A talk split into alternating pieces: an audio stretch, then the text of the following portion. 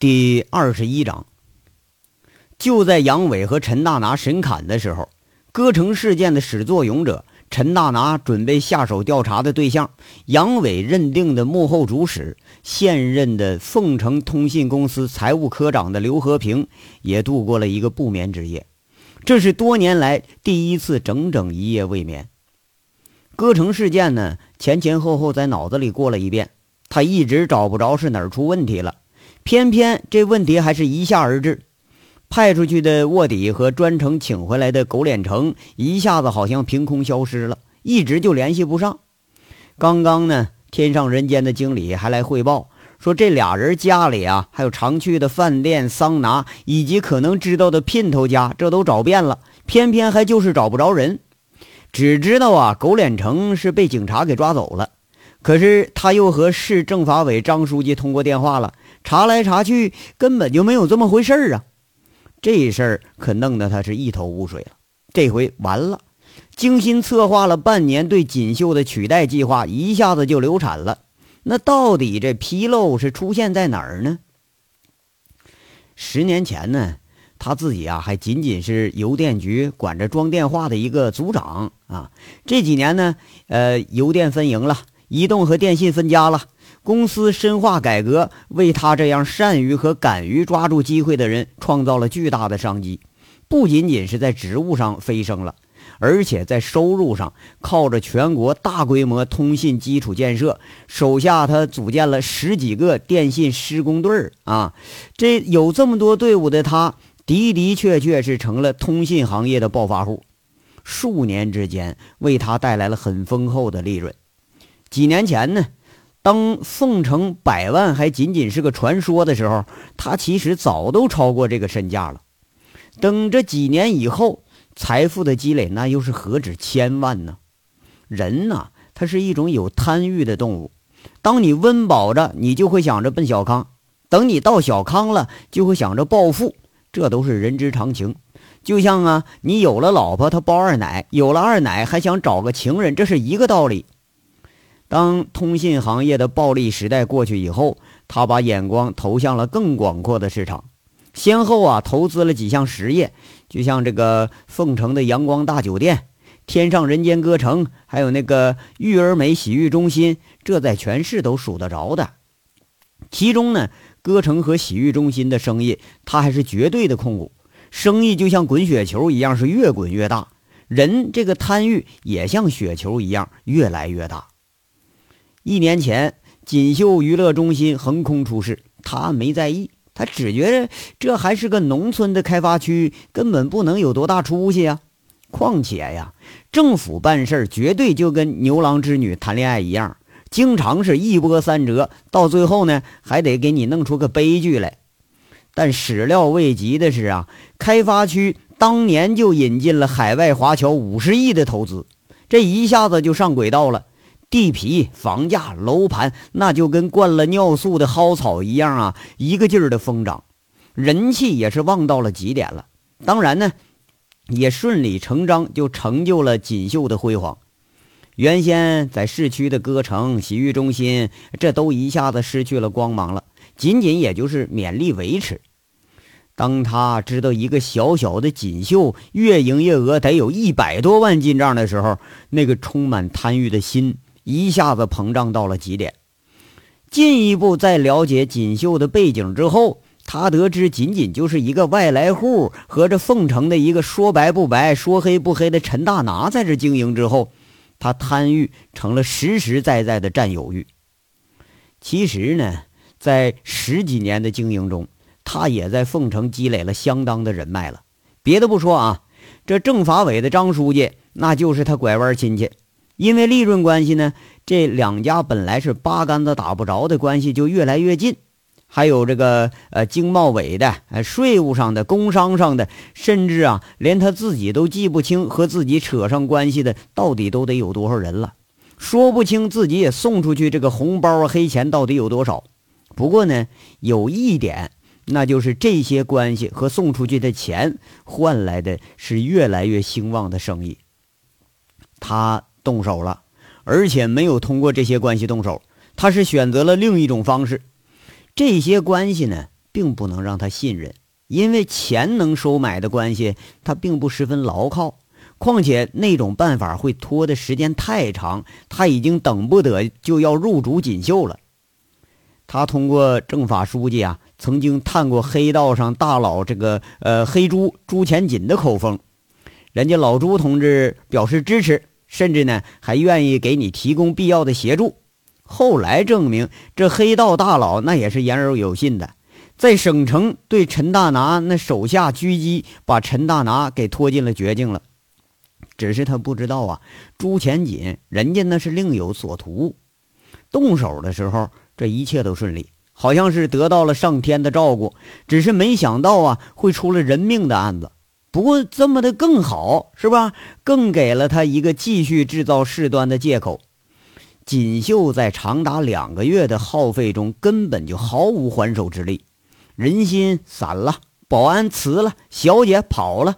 眼看着这个娱乐帝国就要成为昨日黄花，他甚至已经开始筹划入主锦绣之后的发展方略了。但就在这两天前，事情一下子发起了变化，一夜之间形势急转直下，内线失踪了，狗脸城失踪了。原先这狗脸城联系的那百八号闹事的人受到了殴打和警告。这些那平时不可一世的混混及其家属，那吓得都不敢出门，怕遭到报复。仿佛一只无形的大手啊，在瞬间就把他精心策划的攻势给化解的是一无所有。原来的打算呢，就是通过闹事儿迫使锦绣停业，抽走锦绣的人马，进而通过工商税务在背后给他进行打压，多管齐下，迫使他出卖产业。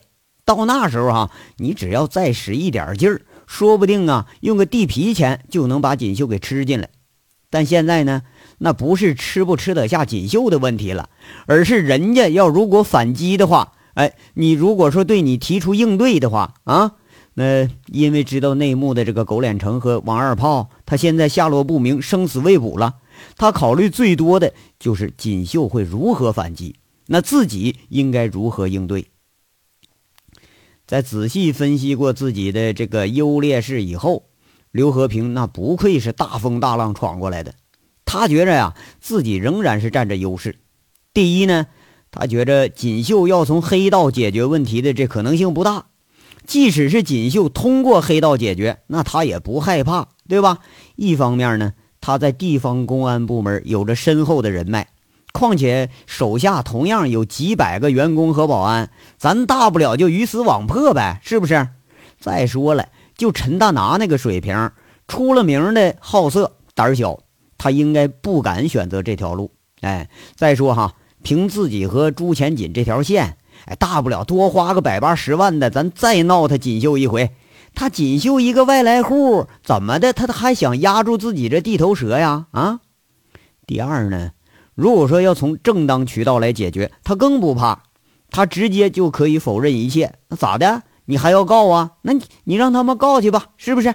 你要告我，你得有证据吧？证据在哪儿呢？啊，就狗脸城，他见警察他还躲着来不及呢，他敢吗？快到天亮的时候，他想明白了，自己依然占着上风，仍然是人见人敬的刘科长刘百万。尽管他这个职务呢根本都不放眼里，想到这些，他觉着自己放松了，一夜无眠，还根本就感觉不到困，反而是胸中有一股莫名其妙的邪火。他看着旁边睡着的老婆，啊，对，咱需要旁边插一句啊，这个老婆不是原配的啊，是比自己小了十几岁的老婆。他这个身份，那车和房子都换了，你要是再不换个媳妇的话，别人不笑话你吗？这老婆羊脂玉一般的手臂裸露在被子外边，光滑的肩膀盖着乌黑的长发。老婆那不愧是移动公司的一朵花啊！快三十岁的人了，那比十八九的小姑娘还耐看。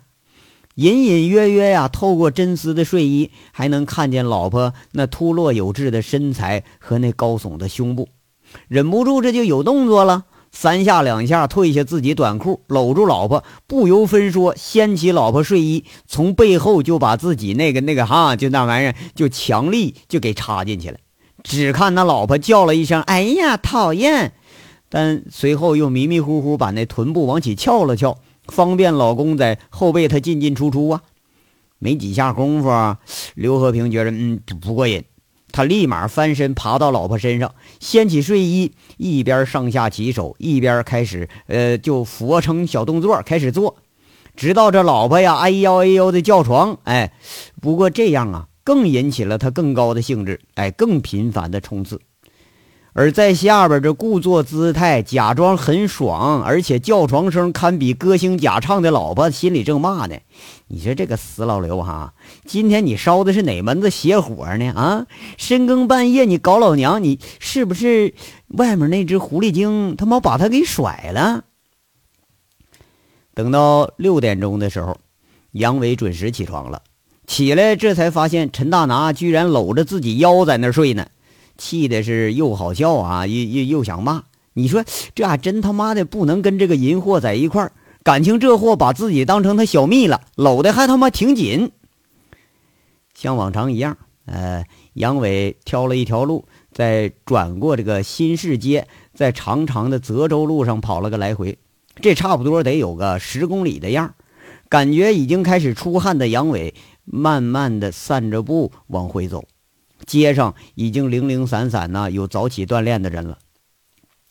等杨伟洗了凉水澡，进屋穿好衣服准备走的时候，陈大拿还睡呢。这杨伟走了，他就抱着枕头在那睡，那个嘴呀还咂巴咂巴的在那发癔症，看得杨伟又是一阵好笑。上午呢，早早的杨伟就来到了这市人民医院，准备啊。到这儿看一看，这仍然住院的王虎子。哎呀，哥哥呀，你来了！头上缠着绷带的王虎子一见杨伟进病房了，高兴的叫一声，放下手里饭盒。他旁边啊站着一个脸色黑黑的妇女，梳着个大辫子，有点土里土气的。这人呢，杨伟见过，是王虎子他老婆，叫月娥。这是一个老实巴交的乡下女人。看着王虎子已经能下床了，而且这胳膊腿啊基本都全乎，杨伟倒是放下心了，张嘴就来气，骂着：“你妈的，走时候我告诉你啥了啊？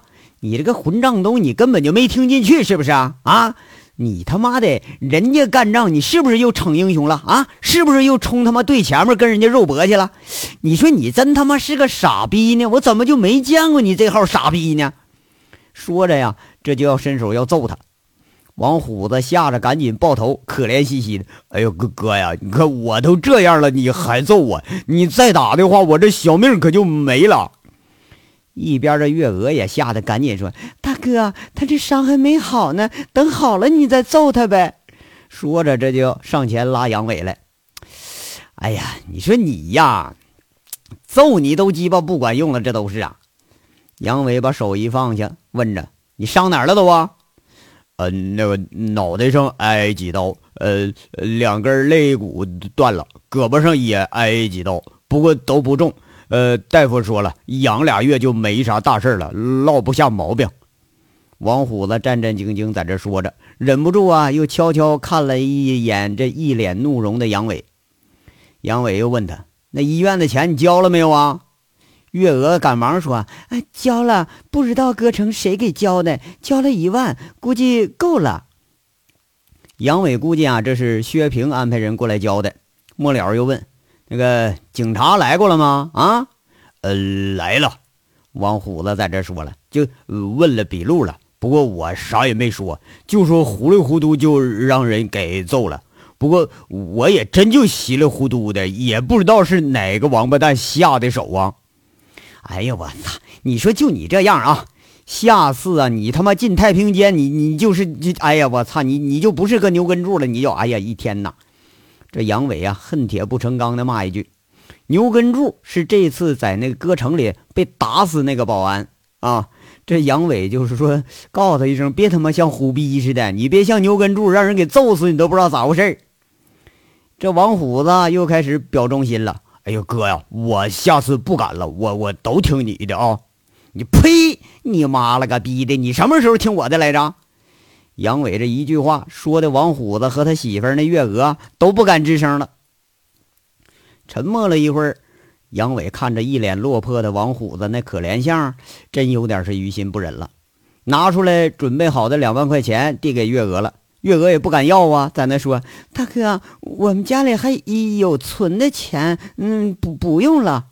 我让你拿你就拿着。”杨伟强行拉过他的手，给他放手心上。反正呢，这钱也是从狗脸城那块顺来的，是不是？补贴虎子，这正好是物尽其用啊。虎子啊，你好好养伤，伤好了，到时候我给你找个活干啊。不过啊，我告诉你，这最后一回啊，下次你再他妈犯浑，我先把你给废了你。呃，哥呀，那我我送送你。虎子这两口子一看杨伟要走啊，就起身要送。杨伟一看这虎子走道都没啥问题了，也就放心了。走到门外，搂着虎子那肩膀说着：“虎子。”你说你看看那月娥他妈对你多好啊！妈了个逼的一天你还在外面混，你说咋就不见你跟跟那鬼混的哪个小姐来他妈给你那端屎端饭来呢？啊！你说你他妈你对人家好点行不行？那多好个媳妇儿呢！啊！哎呦，哥哥呀，我我听你的，我媳妇儿说我这帮朋友就属你你杨哥你最好了。虎子很憨厚的笑了。一会儿啊，送走杨伟，回到病房的王虎子刚躺下，就听媳妇儿说了：“他爹呀，这杨哥也不宽裕，咱不能老拿人家钱呢。”哎呀，那咋整呢？人家都送来了，你也不能不要吧？月娥在那小心翼翼的：“那咱给人家送回去吧。”那我可不敢送，你要送你你送吧。王虎子说着，拉起被蒙住了头。那老婆的话，他是很不以为然。他这位大哥给的钱，那不定是讹谁的呢？那不过说，你要是往回送吧，他还是真就是不敢。这一上午啊，杨伟分别跑了凤城市六家出租车出租车公司，还有呃公交公司，连带凤城几个黑车就拉运点这都转了一遍，把这认识的、见过面、有印象的都拉过来。这在那儿嘀咕了半天，直到大家都笑呵呵的把他送走，他又去了趟移动公司，见了见上次给陈大拿偷着查话费的那个豆豆女，那个小陈宇。这俩人在大客户室里头也嘀咕半天，然后陈宇呀笑呵的就把杨伟给送出营业厅了。走的时候，陈宇还给杨伟呀跟他握了半天手，在这道别。杨伟握着他那柔弱无骨的小手，颇感遗憾。你说这脸顶上要没有这么多非法建筑物，估计倒也算是个美女。赶着这些事儿，这都忙完呢，都已经快到中午了。杨伟就叫上李林，赶紧往金撵大酒店走。今天中午，杨伟约见了一批很重要的客人，因为啥？那晚上咱还得开张呢，咱得做准备呀。一路上，杨伟不断的在这嘱咐李林，跟他说呀：“一会儿哈，不管见着谁，不管场面多尴尬，别管人家说啥，不管人家让你干啥，你都得好好帮我招呼好客人啊！不许使性子，别生气，听着没？”这整的李林是满头雾水，就说：“那杨哥，你看至于的吗？我好歹也混几年了，那啥场面还能把我吓住咋的呀？”他可是真想错了。今年这个场面还真就把他给吓住了。杨伟啊，订的是今年的一个六十多平米的大包房，哎，这里头能放上两张大桌。快到十二点时候，这客人可就陆陆续续进门了。一进门就把李林吓了一大跳啊！只见那三三两两进来的那全是女士，哎，也不对，这个浓妆艳抹的，一瞅吧像小姐。但你说是小姐也不对，那怎么这里头还有老阿姨也是个小姐打扮呢？这李林看来看去看不出个所以然来，他心里就琢磨：这咋的？这能是杨兄弟的相好呢？那也不对呀，那一下子整这么多相好的，这叫美的、丑的、胖的、瘦的，而且听口音，那天南海北还都不是一个地方的。一听杨伟张口管人叫妈咪，这才知道啊，这是一帮老鸨子来了。李林就忍不住想啊，这他妈的真是群英荟萃呀，老鸨子开会啊！但李林他当然不知道了，今天到席的都是原来锦绣的超级妈咪队伍，这支队伍那是经过千锤百炼的风尘游人，不但那是原锦绣小姐的管理者，而且可以从某种程度来说呢，他们是锦绣神话的缔造者。这话你看啊，有点像吹牛逼，是不是？但但说实话，这这一点都没吹。哎，要没有这些妈咪从全国各地给你精挑细选，那哪来的锦绣城里的莺莺燕燕呢？那有句老话怎么说来的？那吃水不忘挖井人，这他妈打炮你也不能忘了妈咪们呢。一贯是凶相威武的杨伟，这时候他是满脸堆笑，跟李林站在门口迎客。一会儿他，哎呀，刘妈咪呀，哎呀，你看你这两天咋整又水灵了呢？是不是出台了？一会儿又说，哎妈，哎呀妈，哎，我说这谁呀？张姐，你这胸自己还长个咋的？怎么一瞅又大了呢？这样说着说着呢，还要上手摸摸。虽然被那位叫张姐的妈咪把手给打掉了，可杨伟和妈咪看上去好像一点都不介意。最离谱的是见着吴妈咪。吴妈咪不但兴奋地拥抱着杨伟，而且看着李林就问：“哎呀妈呀，这小子谁呀？”这杨伟就介绍：“啊，这我新收的一个兄弟。”吴妈咪这当时就居然过来摸李林脸了，一边摸一边在那咂咂嘴：“哎呀，哎呀，这小伙真结实哈！一看床上功夫就能挺硬实。改天吴姐给你介绍个美眉啊！”这一下子臊了李林一个大红脸。饭局一开始啊。杨伟挨个给敬酒，对大家说了：“各位大姐啊，今天晚上这开张呢，可就全都靠各位了。都把姑娘到时候给我带回来，你给咱锦绣好好撑撑场子啊！”这一句话，大家就炸开了。有人说了：“哎呀，行不行啊，杨伟呀？这都关门俩月了。”杨伟这拍胸脯保证：“那行不行？咱总得试试吧，是不是？说好了啊。”就是一个星期，一个星期保证缓过劲儿的，保证大家都有钱挣。那妈咪甲在那说了：“杨伟呀，你可别蒙我们姐妹儿啊！”杨伟这直接说：“哎呀，我操，姐，你这他妈你不比谁精，我能蒙了你呀？”一个年纪比较大的妈咪有点稍微担忧。我说：“小杨啊，我手底下那些姐妹们可都刚站住脚，你看这事儿整的。”哎，操！哎，你告诉他们说啊，到什么地方还不就是个睡个觉、打个炮吗？还怕站不住脚？我可把话给你说到了啊！别到时候锦绣生意要好了，来打炮的在这排队，完了你们又哭着喊着你要回来啊！那妈咪姨在那念叨：“哎呀，杨伟，这又不是你家生意，你操哪门子心呢？姐姐我可不想回去啊！”哎呦我操，你敢啊！今天你要不到场，明天我就去你们那个浴场啊！说他妈的，你和你手下小姐都他妈有艾滋病，都有梅毒，我就非把你们生意给你们搅黄的。杨伟一句话出口，引得妈咪们一阵笑声。那妈咪已涨红了脸，在那说了：“哎呀，得得得，我这我去还不行吗？你看开玩笑都不让开了。”妈咪饼在那问了：“哎，吴姐，你呢？你咋不说话呢？”我呀。我是坚决支持杨伟呀，杨伟到哪儿我就到哪儿啊！这和杨伟颇有私交的吴妈咪边吃边表态了。妈咪饼在那取笑：“哎呀呀呀，你瞅你那样啊，你是不是和杨伟有一腿呀？”那又一位妈咪在补充：“哎，就是就是啊，那吴姐肯定跟杨伟有一腿儿。哎，没见杨伟不在，他天天在那念叨呢吗？”吴妈咪不屑一顾的对着刚才说话那同行说了：“哼，你们嫉妒了吧？羡慕了吧？哎，我就和杨伟有一腿，我我气死你们！这家伙，人家妈咪那边，哎呀妈呀，有这么牛逼的？杨伟不是那条腿不行吗？怎么在你身上就行了呢？”这开玩笑的话音一落，引得大家一阵哄笑，甚至有位妈咪把刚喝的饮料都喷出来了，饭桌子上当时就乱成一团了。哎，得得得，我说各位姐姐，咱们正正吃着呢，咱先别讨论那条腿，行不？杨伟赶紧在这圆场，末了又加一句：不过那啥啊，今天话又说回来了，只要今天各位来捧捧场，你们爱说啥都行。你别说是跟吴姐了，我跟各位姐姐一人一腿，我都没意见。这一句话惹得大家又是一阵哄笑。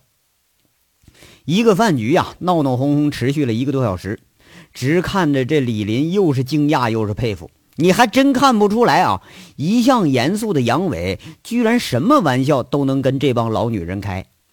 从饭局开始，这李林根本就吃不下去东西，刚喝口酒，哎，还正好就听着杨伟说打炮排队的事了，把这一口酒硬生生的都喷到衬衣上了。